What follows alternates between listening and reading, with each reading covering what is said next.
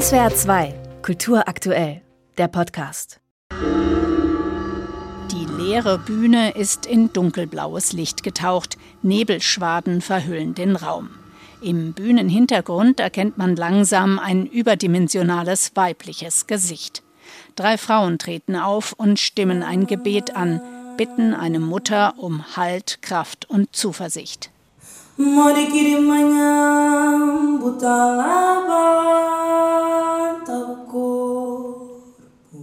Mit dieser eindrucksvollen Zeremonie beginnt das Theaterstück Aurora Negra, zu Deutsch Schwarze Morgenröte, eine Produktion aus Portugal. Drei junge Frauen erzählen ihre Geschichte von der Flucht aus Afrika, ihrem Ankommen in der neuen Heimat Portugal, ihren Wünschen, ihren täglichen Kämpfen der Suche nach ihrer Identität, nach einer Verbindung zu den Wurzeln ihrer Vorfahren in Afrika. Doch mitten in ihrer Erzählung werden sie unterbrochen von einer Stimme aus dem Off, einer Art Regisseurin. Sentir que, que faltou um bocadinho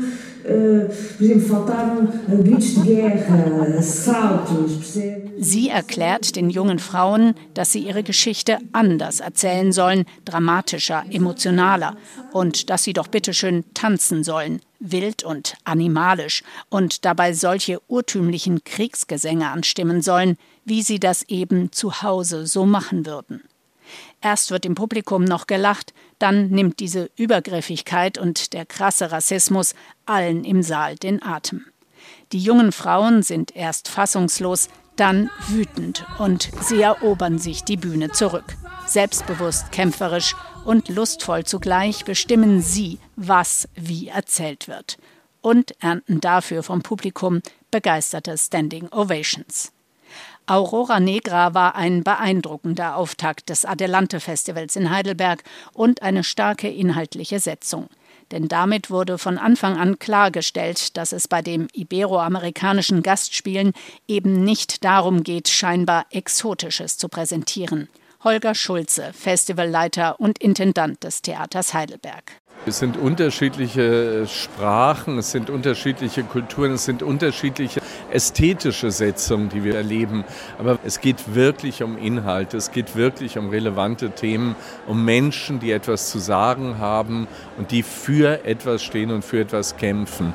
Und deswegen werden bei der Auswahl der Gastspieler auch im Vorhinein keine festen Kriterien bestimmt. Man will offen sein für das, was man vor Ort in den unterschiedlichen Ländern Lateinamerikas sieht und findet und nichts Spezielles für das deutsche Publikum suchen. Doch es kristallisieren sich immer wieder Themenschwerpunkte heraus, erklärt Ilona Goyeneche vom Goethe-Institut Mexiko, die als Kuratorin für das Adelante Festival arbeitet. In diesem Fall ging es auch sehr stark um Identität, vor allem die Identitätssuche, indigene Wurzeln.